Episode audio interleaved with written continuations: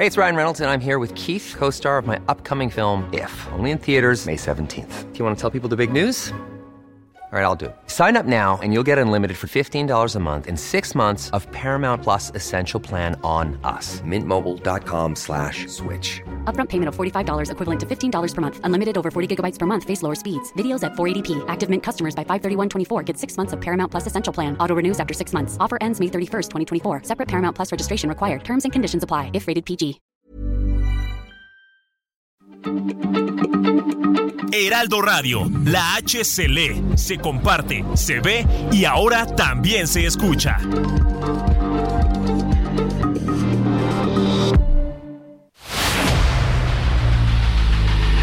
El dedo en la llaga. Había una vez un mundo en el que nadie creía. Un país de historias inexplicables. Una nación con personajes asombrosos. Santo Tomás tenía razón. Hay que ver para creer.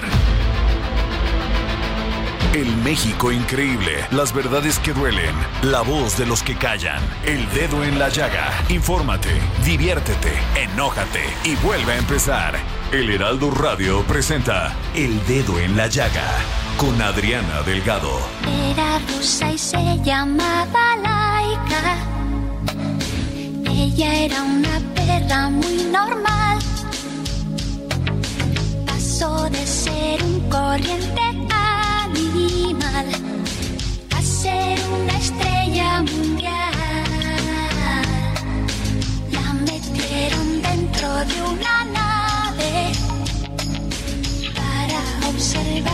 reacción.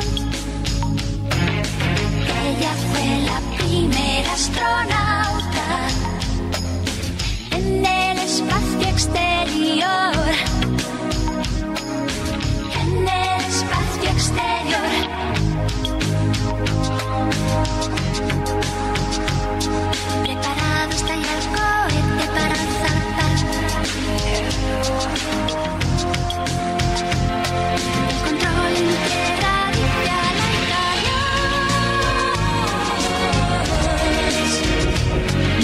Buenas tardes, así iniciamos este dedo en la llega de este jueves 13 de abril del 2023 y estamos escuchando Laika de este maravilloso grupo español Mecano. Y Mecano encontró la manera de mantener viva de la memoria de la primer perrita astronauta que no logró llegar al espacio. Laika fue obligada a ser parte de los experimentos rusos para salir del planeta. Lamentablemente no sobrevivió su misión y fue tomada como otro proyecto fallido.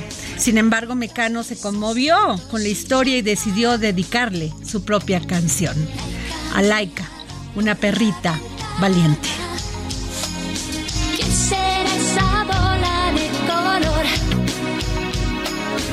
¿Y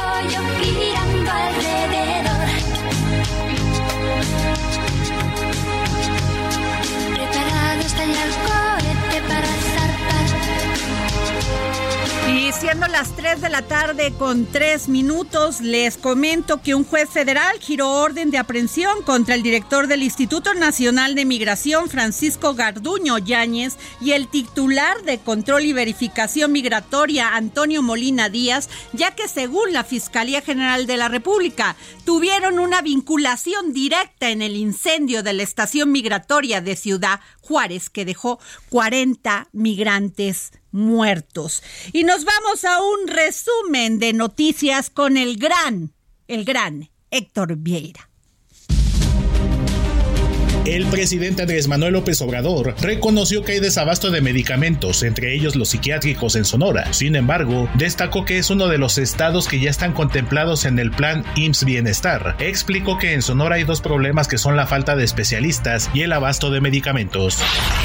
Durante su conferencia de prensa matutina, el presidente López Obrador dijo que si hay una instrucción para que la COFEPRIS investigue a fondo a la empresa ligada al expresidente Vicente Fox y se tengan elementos para cancelar las autorizaciones que se le otorgaron en noviembre de 2018 para comercializar productos derivados de la cannabis.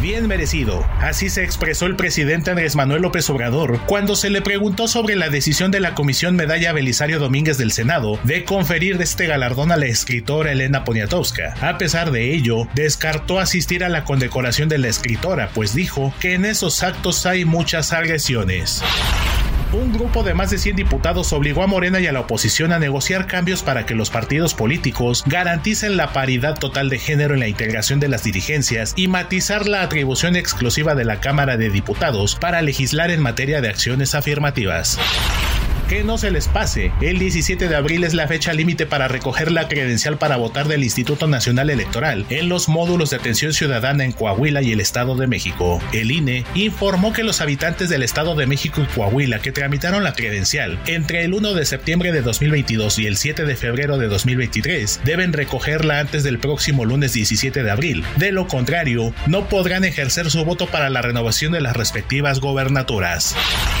La Comisión Federal de Electricidad analiza entregar por adjudicación directa un contrato a la empresa Obras Mineras y Tiros del Centro para reanudar las labores de búsqueda y rescate de los restos de los 63 mineros sepultados hace 17 años en la mina pasta de Conchos en Coahuila. Siguen los dimes y diretes y sube el nivel de discusión. La administración del presidente Joe Biden rebatió los dichos del presidente Andrés Manuel López Obrador sobre que en México no existe producción ilegal de fentanilo, asegurando que la fabricación de dicho opioide sintético sí está ocurriendo dentro de territorio mexicano. Un día antes de una reunión bilateral sobre seguridad donde se abordará el tema, el director de la Oficina Nacional de Política de Control de Drogas de la Casa Blanca, Rahul Gupta, aseguró que la crisis por abuso de fentanilo que ocurre en la Unión Americana bien podría ocurrir en México también. Además, el gobierno estadounidense declaró como amenaza emergente una nueva versión más letal de fentanilo adulterado. Mientras tanto, ya se encuentra en Washington la delegación de funcionarios mexicanos encabezada por el secretario de Relaciones Exteriores Marcelo Ebrard y la titular de la Secretaría de Seguridad y Protección Ciudadana Rosa Isela Rodríguez para sostener reuniones de alto nivel sobre fentanilo y tráfico de armas con sus contrapartes de Estados Unidos y Canadá. Los encuentros se dan luego de que el lunes el gobierno de Estados Unidos anunció que aumentará las sanciones para impedir el acceso de los traficantes de fentanilo a su sistema financiero y que liderará un esfuerzo global contra contra este delito.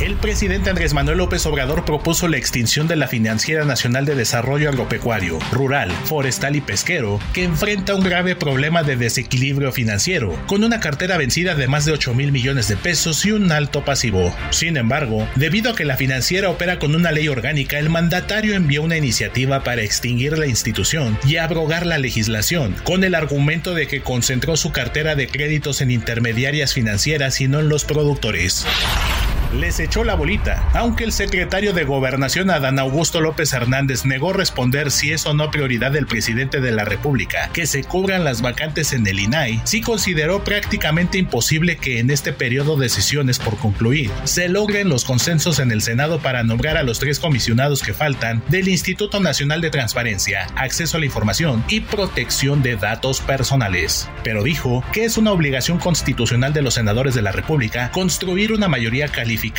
¿Qué tal? Pues regresamos aquí al dedo en la llaga, son las 3 de la tarde con 8 minutos y ya está en esta mesa de los jueves y de economía del terror mi querido Samuel Prieto, Sami, ¿cómo Hola, buenas tardes. ¿Cómo te va? Pues eh, bien. Te veo muy recuperadito. bueno, sí, la ciudad está todavía un poco tranquila, los chamacos saben no regresan a la escuela, así es que quienes no tenemos eh, chamacos, de todos modos la este la gozamos porque no, hay tanto tráfico, por ejemplo. Cuidado con lo de los chamacos, porque, porque luego ya ves que se lanzan en las redes que no les, que uno los discrimina. Ah, pero no, es una manera cariñosa de hablarles a los pero estudiantes. Además de ahora que está por, bueno, está eh, pasó al Senado pero que quieren que los chavos sean diputados desde los 18 años. Eso sí son chamacos. claro que no. Bueno, ¿qué te puedo decir? Hablaremos en un momento más de eso. Y fíjate que los coordinadores de los grupos parlamentarios de Morena, el Partido Acción Nacional, el Partido Revolucionario Institucional, el Partido de la Revolución Democrática, el Partido Verde Ecologista de México y el Partido del Trabajo aseguraron que es completamente falso que la reforma para modificar atribuciones del Tribunal Electoral del Poder Judicial de la Federación atente contra la paridad de grupos de género o grupos vulnerables. No mm. quieren esa reforma. Bueno, ahí el tribunal, ahí. Ah. En fin, al ratito les vamos a dar más información de eso, porque tampoco es el tema del día, ¿eh? O sea, ya todo es eso, como si nomás eso hicieran en la Cámara. Hay que exigirles a los diputados y a los senadores que hablen de otros temas. Claro, hablen de eso, pero también de lo que importa, ¿no? Claro. bueno, y lo que importa es, este, fíjate que integrantes del Gabinete de Seguridad de México se reunieron con funcionarios estadounidenses este jueves en Washington como parte de un encuentro bilateral en el que se abordará el combate al fentanilo, el tráfico de armas y el tema migratorio, que creo que eso sí es importante. Claro que lo es. Y tengo la línea a mi querido David Saucedo, experto en temas de seguridad. David, ¿cómo estás? ¿Qué tal, Adriana? ¿Cómo estás? Un saludarte No, agradeciéndote, agradeciéndote que siempre nos tomas la llamada, mi querido David. Eh, muchas gracias a la orden. Oye, David, pues bueno, ya están en Estados Unidos. Van a sentarse a hablar allá con los funcionarios estadounidenses sobre el tema del fentanilo, que si nosotros lo producimos, que si nosotros lo importamos, que si lo exportamos, en fin. Ya habíamos hablado la semana pasada de eso. Del tráfico de armas, que si ponemos una, una este, denuncia y armamos todo un show, pero pues que pues ahí se ha quedado porque pues siguen mandando armas, encuentran cada ratito a personas con armas de Estados Unidos, aquí en México, a delincuentes sobre todo. Y el tema migratorio que hoy la Fiscalía de General de la República pues eh, eh, dictó orden de aprehensión con Francisco hacia Francisco Garduño. ¿Qué piensas? Mira, lo más probable es que en la reunión eh, que se celebra el día de hoy entre los gabinetes de México y Estados Unidos para acordar temas relacionados con el fentanilo no haya eh, muchas nuevas noticias. Lo más probable es que ambos gobiernos emitan un comunicado eh, en donde refrenden el tema de la cooperación, de que están preocupados ambos gobiernos, y quizás sea así, pero en este caso lo que eh, se deriva de esta reunión son más imposiciones al gobierno de México y para cumplir con las métricas y los objetivos que le plantea Washington, es decir, incrementar el número de laboratorios desmantelados de fentanilo, eh, incrementar los decomisos, extraditar eh, ya eh, o darle una salida más rápida a la extradición de Rafael Caro Quintero y de Ovidio Guzmán, reforzar la vigilancia en los puertos del Pacífico Sur, Lázaro Cárdenas, Manzanillo, Puerto Vallarta, que son los puntos de entrada para el fentanilo a granel y para los precursores eh, químicos. Y seguramente una petición del gobierno de los Estados Unidos para que haya más elementos de la Guardia Nacional en los puntos de frontera, en las ciudades donde sabemos hay un tráfico más intenso de los cargamentos. Es decir, esta reunión eh, de cooperación en realidad fue, desde mi, desde mi perspectiva, una llamada de atención del gobierno de los Estados Unidos hacia el Gabinete de Seguridad de México y le está dejando más tareas el único problema es que mientras los norteamericanos continúan con sus exigencias, no están poniendo eh, un peso para poder eh, financiar esta costosa guerra de México contra el fentanilo aquí en territorio nacional. Así es. Y este eh, también van a hablar del tema migratorio, mi querido David Saucedo. Y lo que vemos pues es que Bukele, el presidente de El Salvador, dice, pues los mexicanos tienen la culpa y queremos que se haga justicia. ¿No? Por el otro lado, ya lo habíamos hablado la semana pasada con el, presidente de Nicaragua, el presidente de Nicaragua, que es absolutamente un dictador. Venezuela, Perú, no tenemos para dónde ir. ¿Qué van a negociar? ¿Que nos den dinero para poder hacernos cargo de todos los inmigrantes que vienen a este país y que quieren pasar a Estados Unidos? ¿O qué vamos a negociar allá? Me parece que ya es un acuerdo que tienen desde hace tiempo el presidente Andrés Manuel López Obrador y el gobierno de los Estados Unidos, primero con Donald Trump y después con John Biden, que México en los hechos funcione como tercer país seguro, es decir, que sea el receptor de los migrantes eh, que son expulsados por parte de los Estados Unidos y que eh, migrantes eh, centroamericanos y sudamericanos esperen en México en los centros de detención del Instituto Nacional de Migración los fallos, los, trámites que tienen que seguirse en Estados Unidos para poder ingresar de manera legal.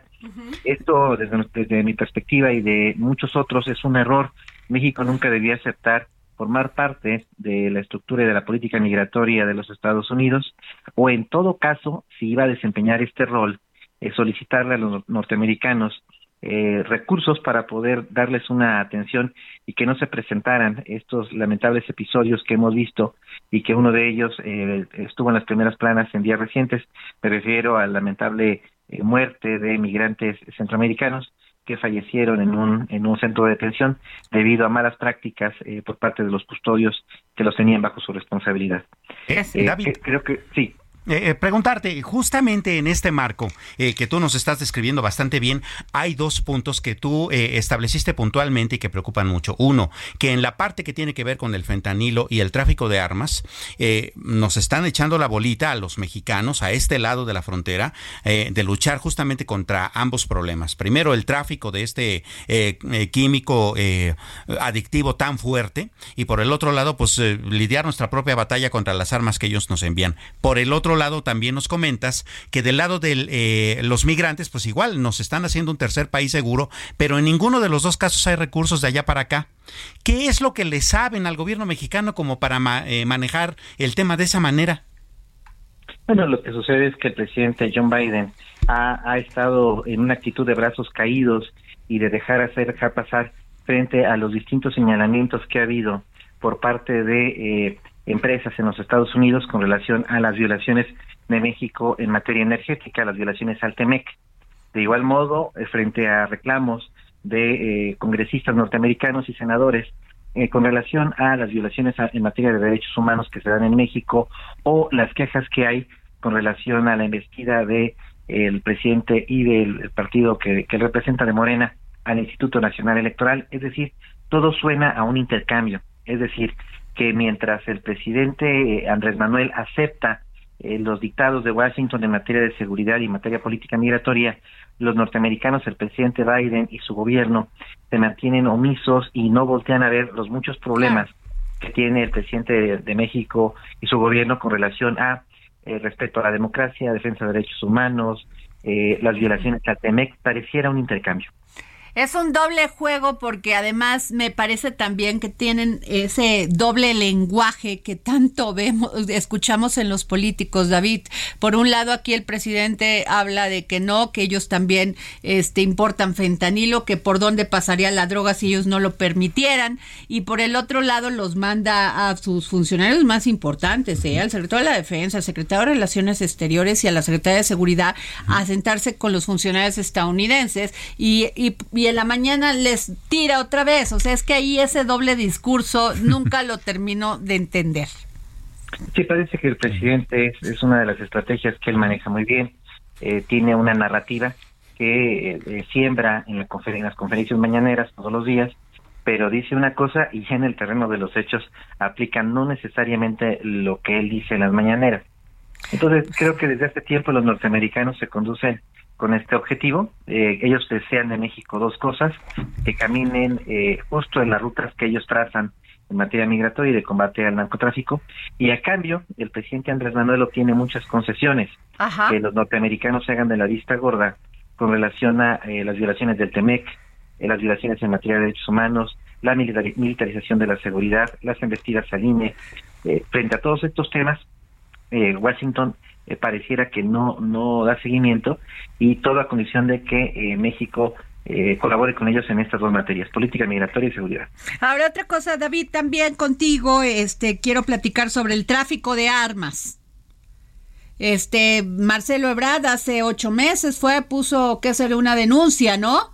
Contra las contra los fabricantes de armas. Pues de eso no se ha sabido nada, quedó ahí nada más como sensacionalismo, una buena noticia de vamos a exigir que no que no este exporten sus armas, pero pues en realidad sí es, o sea, cuando ves a un delincuente en la calle dices, ¿de dónde sacó esa arma? Y me parece que así continuará lamentablemente. Cada eh, cada 15 días, cada mes hay en los Estados Unidos una nueva masacre protagonizada por eh, alguna persona que con un rifle de asalto, un fusil de asalto, eh, normalmente en alguna escuela, en algún centro comercial, abre fuego contra personas inocentes. A pesar de estos eventos de alto impacto y debido también al poderío que tiene el lobby de la industria armamentista en Estados Unidos, es prácticamente imposible que se eh, expida alguna ley o alguna limitante a la venta y la comercialización de fusiles de asalto. De por sí, la industria armamentista tiene mayores márgenes de ganancia que la propia industria del narcotráfico. Y si ya es muy complicado frenar el narcotráfico, veo todavía más complicado imponerle algún tipo de restricción a los fabricantes de armas para que puedan comercializar sus productos. Me parece que era una eh, idea un poquito utópica por parte del gobierno de México pensar que se podría en los Estados Unidos mediante un juicio, entre una demanda, eh, evitar que los eh, flujos, las armas de Estados Unidos llegaran acá. En todo caso, suponiendo sin conceder que se lograra, sin duda los cárteles de la droga conseguirían armas en el mercado negro y las obtendrían de otras vías. Así que me parece que más bien era un posicionamiento mediático de Marcelo Ebrard, una carta de negociación frente a los norteamericanos, pero que nosotros no va a tener ningún impacto. Y, te quiero hacer esta pregunta, David, es que me parece a veces ilógico que nada más nos preocupemos por la frontera norte y qué pasa en la frontera sur, porque pasa migrantes todos los días. O sea, nadie, tenemos a un país como Nicaragua cerquita de nosotros donde pueden pasar lo que quieran y que un día sí y un día no está en guerra, en guerra civil o si no en esta dictadura comunista terrible. ¿Qué es lo que pasa? ¿Y por qué no checamos? Por, también puede entrar por el sur, por, por acá, por el occidente, por el Golfo. Sí, por supuesto, en parte el incremento de la violencia en el estado de Chiapas y de la violencia homicida en la ciudad de Cancún tiene que ver, tiene que ver con lo que tú bien señalas. Es decir, la frontera sur se está calentando debido a los flujos de migrantes, el tráfico de personas, debido a los flujos, se están abriendo nuevas rutas de tráfico de drogas por esa vía, por esta ruta.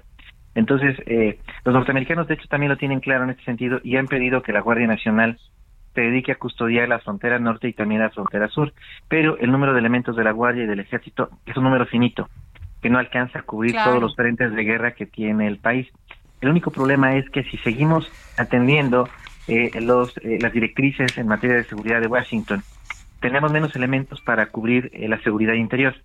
Si entre más elementos de la Guardia estén custodiando las fronteras, habrá menos elementos, por varias razones, custodiando tierra adentro.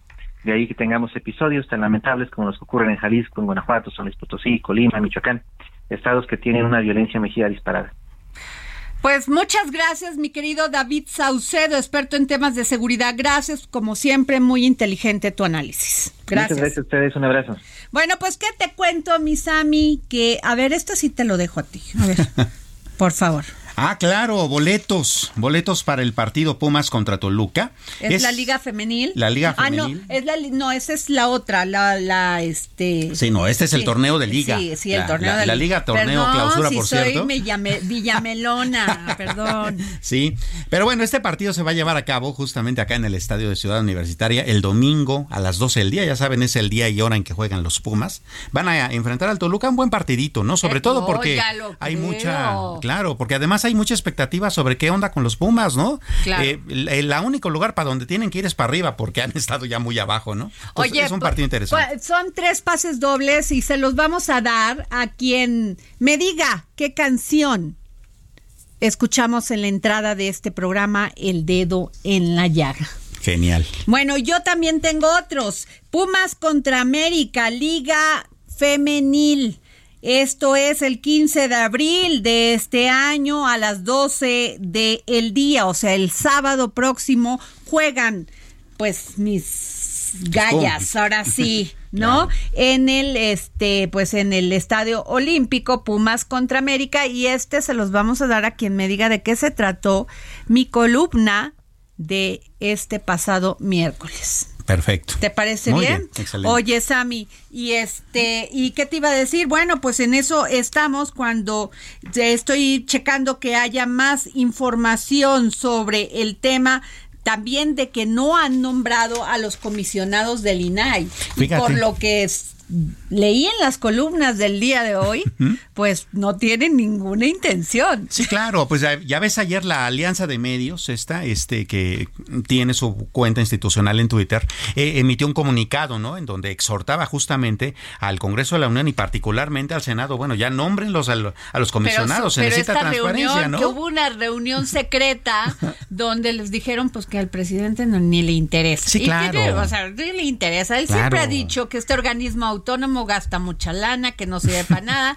Yo yo ahí sí difiero con el presidente. Absolutamente. hay cosas buenas, siempre lo decimos en el dedo en la llaga. Yo sí creo que es una un organismo que ayuda a la transparencia y a la democracia de este país. Y además las formas tampoco ayudan, ¿no? Ya ves ayer mismo en la tribuna el senador Félix Salgado diciendo, nosotros no, eh, no va a haber eh, consejeros o comisionados del INAI hasta que nosotros digamos, porque ahora nosotros somos la mayoría. Ayúdame, compadre. Pues bueno, Dios santo. Bueno, eh, nos vamos a un corte y regresamos aquí para seguir poniendo el dedo en la llaga.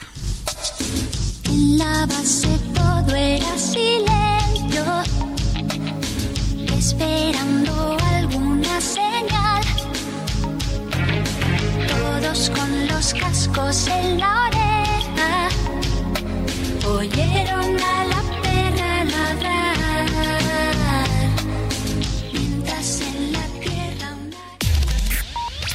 Sigue a Adriana Delgado en su cuenta de Twitter.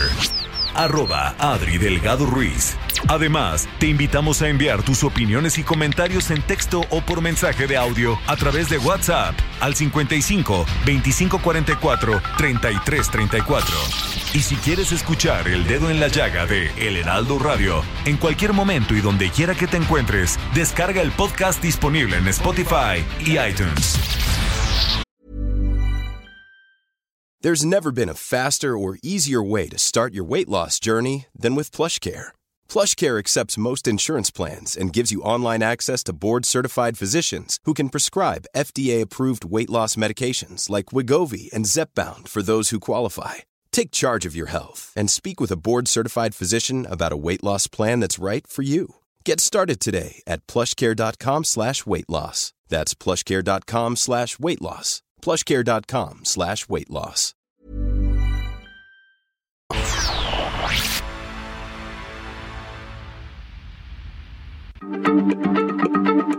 Heraldo Radio, la H se lee, se comparte, se ve y ahora también se escucha.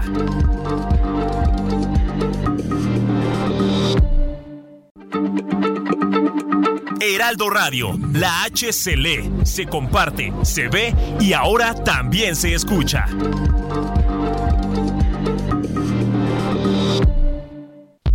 Sigue a Adriana Delgado en su cuenta de Twitter en arroba Adri Delgado Ruiz. Y envíanos tus comentarios vía WhatsApp al 55 25 44 33 34 o 55 25 02 21 04. Adriana Delgado entrevista en exclusiva al actor y poeta Joaquín Cosío. El cine mexicano está de moda. Muchos directores ganan Óscares. Sí. Ha cambiado mucho. Sí, sí, claro. ¿Qué piensa usted? Pues el cine mexicano siempre ha tenido una presencia interesante, ¿no? Siempre, desde... No olvidemos, por ejemplo, recuerdo al menos ahorita a Pedro Infante ganando el Oso de Berlín, el Oso de Plata o el Oso de, de Oro, no recuerdo, ganando un premio de esa naturaleza, es decir, ya estamos hablando de Pedro Infante. El mismo Ignacio López Tarso, que, recién, que falleció hace poco, también es un actor muy reconocido, muy premiado en otros ámbitos. Entonces hay una, vamos a llamarle una tradición de, una presencia fuerte del, actor mexicano y del cine en la industria, me lo parece. Ha tenido altibajos, desde luego, como todas las industrias, uh -huh. pero me parece que es un cine vivo, es un cine que está vivo, que está produciendo, que está generando, que está dando de qué hablar. Más ahora, efectivamente, con esta generación de nuevos directores que han dado un lugar muy predominante al cine nacional. Jueves, 10.30 de la noche, El Dedo en la Llaga, Heraldo Televisión. Y regresamos de aquí al dedo en la llaga, son las 3.32 de la tarde y nos vamos a nuestro segundo resumen noticioso con el señor gran Héctor Vieira. Alrededor de 10.000 trabajadores de la Comisión Nacional del Agua realizaron ayer un paro nacional y cerraron las 32 gerencias estatales en el país, incluyendo el edificio sede en la Ciudad de México, en exigencia de que el organismo les proporcione equipo para realizar sus labores, así como la basificación de personal hasta con 11 años de antigüedad. Seis horas después de que comenzó el paro, la Conagua informó que respeta los derechos de los trabajadores que no adeudan ninguna prestación del ejercicio fiscal 2022, y para este año anunció que habrá un incremento del 20% en ayuda para la operación de sistemas de riego. Terrible. En nueve estados, el corredor del terror para migrantes. Israel Ibarra, investigador en la Consultoría y Estudios de Migración Continente Móvil, aseguró que en México tenemos la política de securitización, que supone un discurso basado en la definición de los migrantes como una amenaza prominente para la seguridad nacional y que lamentablemente es aplicada por el propio Instituto Nacional de Migración y que solo buscan contener y deportar. Por su parte, Rubén Ortega, integrante del Observatorio de Seguridad, aseguró que hay un triángulo del terror migrante, porque van a bordo de vehículos o caminando y son extorsionados o los desaparecen a rendir cuentas. La justicia federal citó al director del Instituto Nacional de Migración Francisco Garduño Yáñez para que comparezca a una audiencia el próximo viernes 21 de abril para ser imputado por el caso de la muerte de 40 migrantes en Ciudad Juárez. El funcionario será imputado por ejercicio ilícito del servicio público, un delito que no tiene prevista la prisión preventiva de oficio. A una semana del incendio que destruyó 356 locales del sector de envases vacíos de la central de Abastos, 189 comerciantes fueron reubicados de forma temporal en el predio conocido como Caleta, con una superficie de más de 15.000 metros cuadrados y que servía de estacionamiento.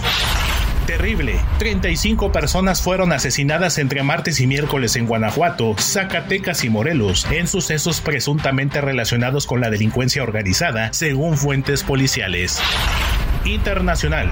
China pidió a Estados Unidos dar una explicación a la comunidad internacional sobre los documentos filtrados del Pentágono que señalan la profunda implicación estadounidense en la guerra de Ucrania. De acuerdo con el vocero de la Cancillería china Wang Wenbin, las filtraciones muestran una vez más que Estados Unidos ha utilizado durante mucho tiempo su ventaja tecnológica para llevar a cabo de forma indiscriminada el robo de información y vigilancia clandestina en otros países, incluidos sus aliados. El Real Madrid volvió a demostrar que la Liga de Campeones es su torneo predilecto. El mote de rey de copas le queda como anillo al dedo, pues ayer quedó claro que 14 títulos no le son suficientes para su abarrotada vitrina. La víctima en esta ocasión fue el Chelsea, que cayó dos goles a cero en el primer asalto del cruce de cuartos de final del torneo continental. Ruta 2023 Delfina Gómez Álvarez, candidata de Morena al gobierno del Estado de México, aseguró que la propuesta de aplazar el primer debate rumbo a las elecciones estatales es por cuestiones de agenda y no por miedo. Dijo, lo que estamos pidiendo es nada más que se reagende. Por su parte, la candidata de la coalición Va por México, Alejandra del Moral Vela, criticó que rehuir al debate es no respetar a la ciudadanía, aunque dijo que debatirá cuando y donde quiera la candidata de Morena, porque dijo, esta elección se trata de quién tiene las capacidades para gobernar. Pues regresamos aquí al dedo en la llega, son las 3.35 de la tarde y fíjense una cosa terrible, esto se suma a estos casos violentos, graves sobre la humanidad. Y es primero lo de Coahuila, Samuel Prieto, estos perritos que fueron asesinados por eh, personal de protección civil y los bomberos de Coahuila. Y tantos casos que hemos hablado aquí de perritos abandonados, perritos violentados. Bueno, pues otro caso, nueve animales rescatados por la organización Ayuda a un callejerito murieron y 14 más permanecen hospitalizados luego de que presuntamente de que consumieron alimento envenenado que fue donado por una persona en el municipio de San Nicolás, Nuevo León. No, bueno. Terrible. Tengo en la línea Lupita Hernández, rescatista independiente del refugio Ayuda a un callejerito de San Nicolás de los Garza, Nuevo León. ¿Cómo estás, Lupita? Hola, buenas tardes. Pues aquí, eh, ahora sí que ya un poco más tranquila. Eh, hoy probablemente nos den de alta otros perritos y gatitos. Este, y otros más se van a quedar ahí en veterinaria, pero pues terrible la situación que, que nos hicieron.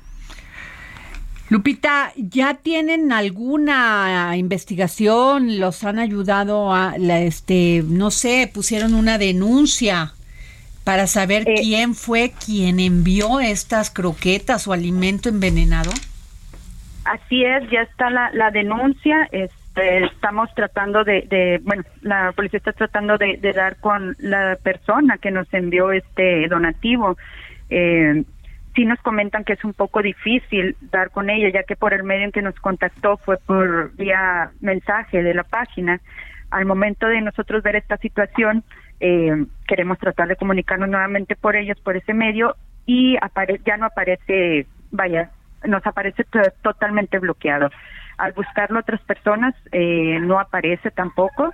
Entonces, son muy pocos los datos que tenemos, pero así están trabajando. Ahorita nos dicen que están trabajando en ello para ver si se puede dar por lo menos con el, el taxista y que él nos pueda dar, eh, ahora sí que pues una pista de dónde, de dónde recogió ese alimento. Ay, Lupita, es que yo tengo 10 perritos, 5 son ah, rescatados de la violencia tan terrible que sufren estos animalitos en la calle.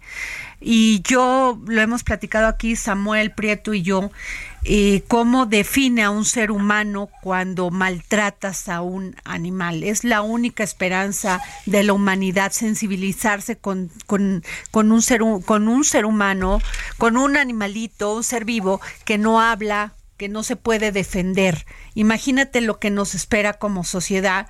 Muchos padres ven hasta normal que sus hijos maten a un grillo, que sus hijos maten o golpeen a un perrito, lo ven como es el animal. No, eso habla de su calidad moral y de, y de, la calidad que van a tener esos niños y que si les permiten hacer eso son delincuentes de facto. Exactamente, sí, la verdad es de que, como tú lo comentas, hemos tenido casos donde se han rescatado perritos en situaciones muy vulnerables y donde muchas de las veces eh, los hemos ido a sacar de las casas y los papás, eh, pues es lo que le están enseñando a los hijos. Entonces, eh, con esto que nos pasó, nos quedamos pensando de cómo estamos como sociedad, ¿verdad? Nos falta aún mucho, mucha cultura para poder entender a los animalitos, ¿verdad? Ahorita pues yo soy su voz, ahorita yo soy la voz de ellos y pues seguir este, luchando porque esto no se quede impune. Oye, Lupita, este, perdón Samuel, este, le pedimos al presidente municipal de San Nicolás de los Garza, Nuevo León, que nos tomara la llamada para preguntarle si él estaba enterado de esto y qué estaba haciendo como política pública de su municipio para evitar estos temas de agresión contra los animalitos. No nos ha contestado el teléfono. ¿Tú lo, eh, ustedes ya saben si ha dicho algo? Sí, sí, sí, incluso él desde el primer día que, que eh, yo puse esto en redes, él inmediatamente se comunicó conmigo y también puso a su disposición la Casa de Bienestar Animal para que ahí fueran atendidos los, los perritos y los gatitos que estaban eh, en esta situación. Eh, le comentamos que ya, pues por la urgencia se llevó a una veterinaria, pero han estado todos los días constantemente brindándome ah, su apoyo incluso también con alimento, este, pero sí, han estado muy bien, muy al pendiente. Eh, eh, desde el punto de vista humano, eh, plantear justamente esto que ya han estado mencionando en el sentido de que al final del día, agredir a un animal es el inicio de todo el ciclo de violencia que estamos viviendo, ¿no? O sea, quien, quien fácilmente mata a cualquier animalito. a sangre fría, además. Claro quien fácilmente lo hace, pues se sigue con cualquier ser humano, ¿no? Y por eso es que tenemos la degradación social que tenemos. Eh, en ese sentido, un poco, pues también preguntarte, eh, ¿cómo sería el mecanismo, si es que pudiera existir, para evitar que eh, una donación pudiera hacer tanto daño, siendo que una donación, en el sentido amplio del término, es lo contrario, se supone que tendría que haber sido una expresión de amor hacia un animal, ¿no? Exactamente, sí, yo les comentaba también eh, otras personas que se han comunicado con nosotros que desde el 2015 yo tengo con esto, esta labor de ayuda a un callejerito, nunca nos había tocado una situación así. Eh, es muy lamentable, aún estoy en shock, no lo puedo creer, pero ahora lo que sigue es pues bueno, eh, ahora cada quien que nos, cuando nos quieran hacer una donación, ahora sí que se va a tener que pedir nombre, teléfono, incluso hasta INE, para saber de dónde vienen las donaciones, ¿verdad? Lupita, lo lamentamos mucho, me, me uno a tu sentimiento, me conmueve, nos da mucho coraje y vamos a seguir visibilizando este tipo de situaciones aquí en el dedo en la llaga. Muchísimas gracias, gracias por todo su apoyo. No, al contrario. Pues ahora vamos en el, con el momento más terrorífico de este programa.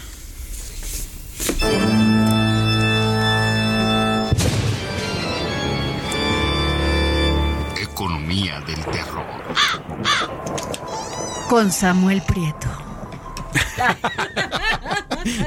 ¡Qué terrorífico! Oye, pero así hasta le agarré aire. Con Samuel Prieto. bueno, escalofríos, ¿ah? Oye, fíjate que un tema que sí está ocasionando escalofrío justamente dentro de la economía del terror es ¿Qué está pasando con tantos cientos, incluso miles de estudiantes que se están quedando sin apoyo? ¿No? Este, es una discusión que está desde ayer en los medios de comunicación. Por eso quieren ser diputados. Por eso yo creo, ¿verdad? Fíjate, fíjate cómo está la cosa. Hay, hay, una, hay un sistema de becas que se llama eh, el sistema de becas Elisa Acuña Rossetti. ¿no? Eh, este, estas becas, que son muchísimas, se utilizan para muchas cosas.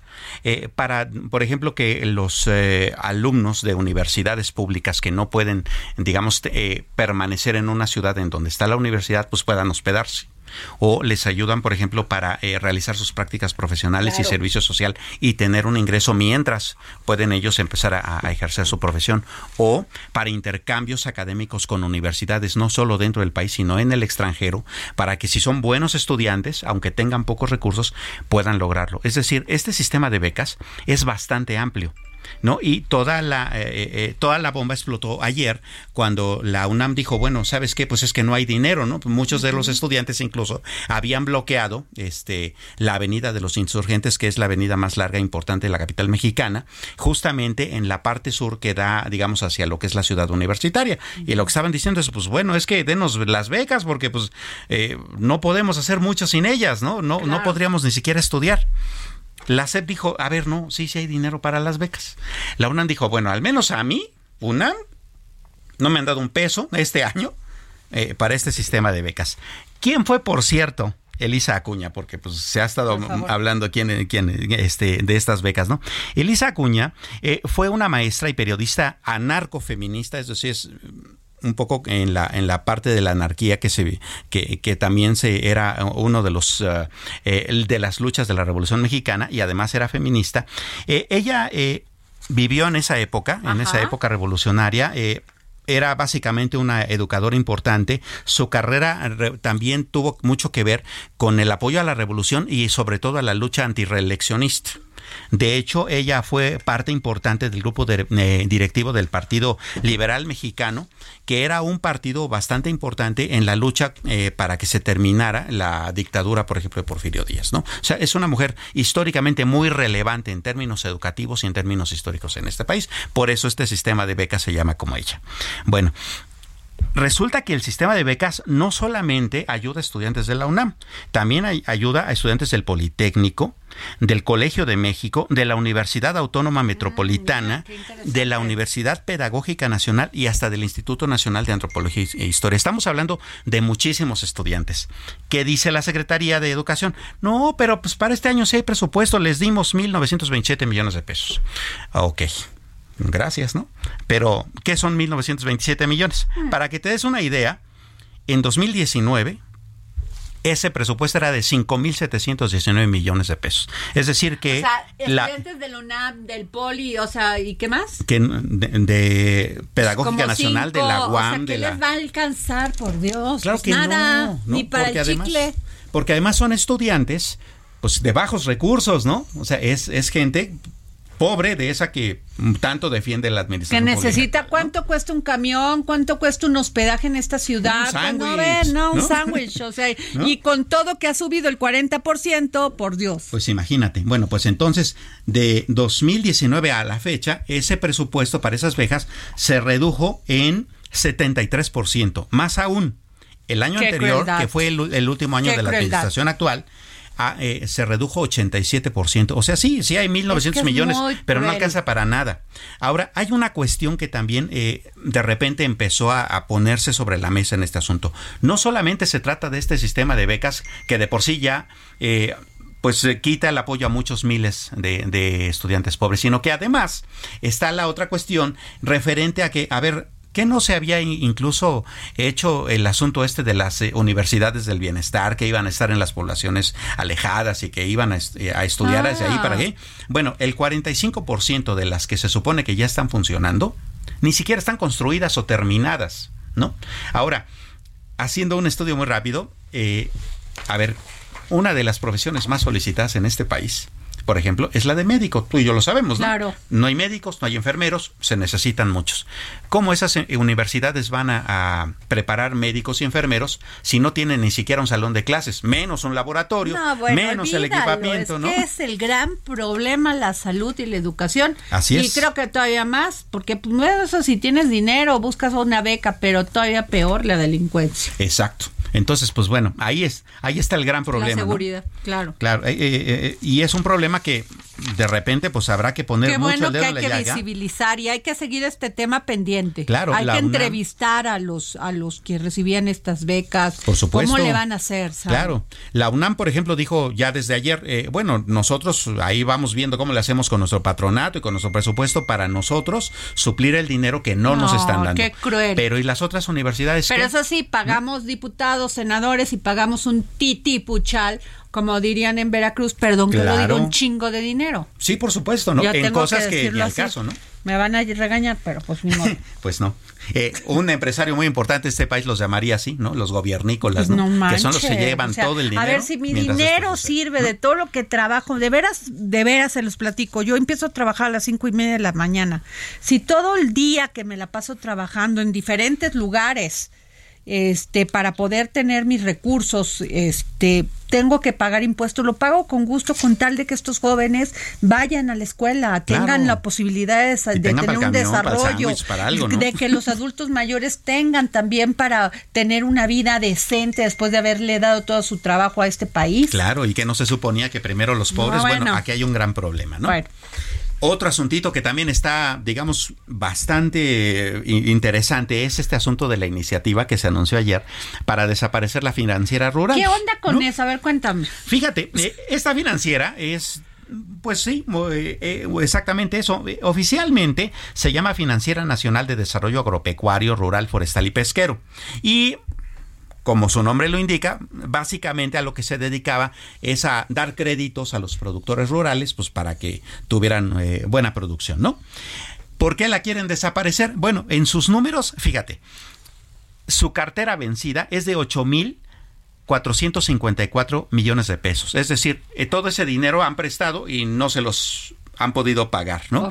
Eso representa el 26% de toda o sea, su es cartera. algo como esto que pasó cuando el, ay, ¿cómo se llamó esta, ese movimiento que peleaba que no les cobraran los créditos? El Barzón. El este- Barzón. Así es. Bueno, hasta líderes políticos salieron de ahí. Así es. Bueno. Bueno, pues resulta que esta financiera, pues el 26% de sus clientes no les pagan. Entonces tienen una de- cartera vencida ahí de 8 mil millones. Para que te des una idea de, de qué es 26%, toda la banca comercial mexicana tiene una cartera vencida del 2.7% y ya es alto. manches, y está el 26. Y está el 26, ¿no? O sea, es casi, bueno, regalo. Pero ¿sabes qué? Ojalá se fuera para la gente que sí lo necesita. Ese Pero seguramente debe de estar en empresas muy, muy, o sea, que Claro. son las que más se quedan con esos, con esos créditos. Por supuesto, de hecho, habría que preguntarse, por ejemplo, Habr- la habría que hacer una investigación también. Claro, eh, la relación, por ejemplo, con Segalmex, eh, revisando notas... Hay ese tema, te iba a preguntar, ¿qué onda tiene, qué tiene que ver, qué conexión tiene que ver con Segalmex? Habría que, habría que revisar a quién se le dieron los créditos, pero para que te des una idea, si tú revisas el histórico de noticias reciente de Segalmex versus eh, la financiera rural, eh, en 2021 y 22 se habían anunciado créditos importantes para el sector lechero y tú sabes que la leche es uno de los grandes problemas de fraude que cometieron en Segalmex. Ah, bueno, no importábamos leche patito de no sé dónde. Exactamente. ¿no? Entonces, bueno, hay que investigar eso porque O sea, el 26% campo jodido, sin vacas, sin agua, sin nada. Claro, y estos pues llevándose la lana. ¿No? Entonces, eso es bastante complicado. Mira, el presidente mismo ayer daba números interesantes. Él fue el que dijo que este, la financiera eh, tiene eh, esa cartera vencida por 8 mil millones, que es el 26% de su cartera. En contraposición, por ejemplo, Sembrando Vida y, y el programa de producción para el bienestar, que son programas este, sociales de la actual administración, entregaron el año pasado apoyos por 35 mil 86 millones de pesos Ajá. siendo que el- la financiera rural tenía un capital de 21.422 millones de pesos que nadie sabe en dónde está. Entonces, de repente, eh, otra gran pregunta es, ¿en serio prestarle a los productores eh, rurales de México es tan mal negocio? Yo sostengo que no. Porque Claro que no son los que mejor pagan. Para empezar y para continuar. Digna, respetuosa, honesta, que van y pagan. Claro, y la Eso gran fue prueba. tranza de alguien más. ¿eh? Sí, por supuesto, porque además eh, tú misma has entrevistado en esta mesa de trabajo y en la de televisión al secretario de Agricultura Así en es. diversas ocasiones. Y si hay un sector que en este país ha funcionado con pandemias, con crisis, con lo que sea, es justamente el sector rural. Da la cara. ¿No? Da la cara y además siempre está en crecimiento. Oye, pero también hay que decir que el secretario de, Desarro- de, de Agricultura no tuvo nada que ver con Segalmes, ni lo pelaban en ese tema. ¿eh? Ah, no, no. O sea, él ahí sí, eso fue otro tema y a él ni le tomaban en cuenta para Claro. ese tema. Y en el caso de este de esta financiera, pues seguramente igual, porque se trata de asuntos más bien de dineros, ¿no? De, de, de tejes y manejes ahí estructurales, pues, pues bastante. Muy extraños. raros y no vamos a saber porque el INAI pues no funciona, Por no ejemplo. pueden este sesionar, pues ahí está muy raro. Así es. Bueno, a ver, Sammy, un minuto y no en sé un qué. minuto. La, la Fed ya dijo que sí, que al final de año se espera una recesión. ¿Por qué? Por su problema bancario y por el asunto de sus tasas de interés. Pero sí nos afecta. ¿En qué? La tasa de desempleo de los latinos en Estados Unidos ya creció a 4.6% y con la recesión va a crecer más. Y lo cual significa que las remesas van a empezar a bajar. Así que aguas, porque sí, sí nos va a pegar. Y pues, tanto que, que este, echamos este porras a las remesas aguas, ¿eh? Pues hay que seguirles echando porras, pero no hay que depender de ellas Pues y dependemos debemos verla de como ellas, un nomás fracaso, ¿no? gastamos. Exactamente. Nada más gastamos, Sí. pero no entra. Así es. Así. Imagínate, buena parte del consumo privado en México, según el INEGI, creció durante el primer trimestre de este año, pero buena parte de ese consumo pri- privado creció justamente por las remesas. Si ya no las vamos a recibir en tanto nivel, hay problema, ¿no? Pues ahí está, economía del terror con Samuel Prieto. Bueno, muchas gracias por gracias, como siempre les digo, por permitirnos entrar en su corazón. Nos escuchamos mañana.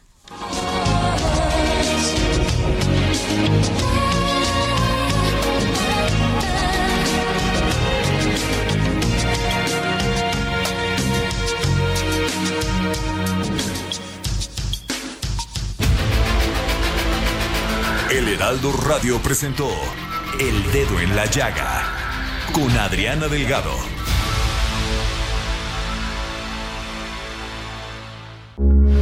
Heraldo Radio, con la H que sí suena y ahora también se escucha.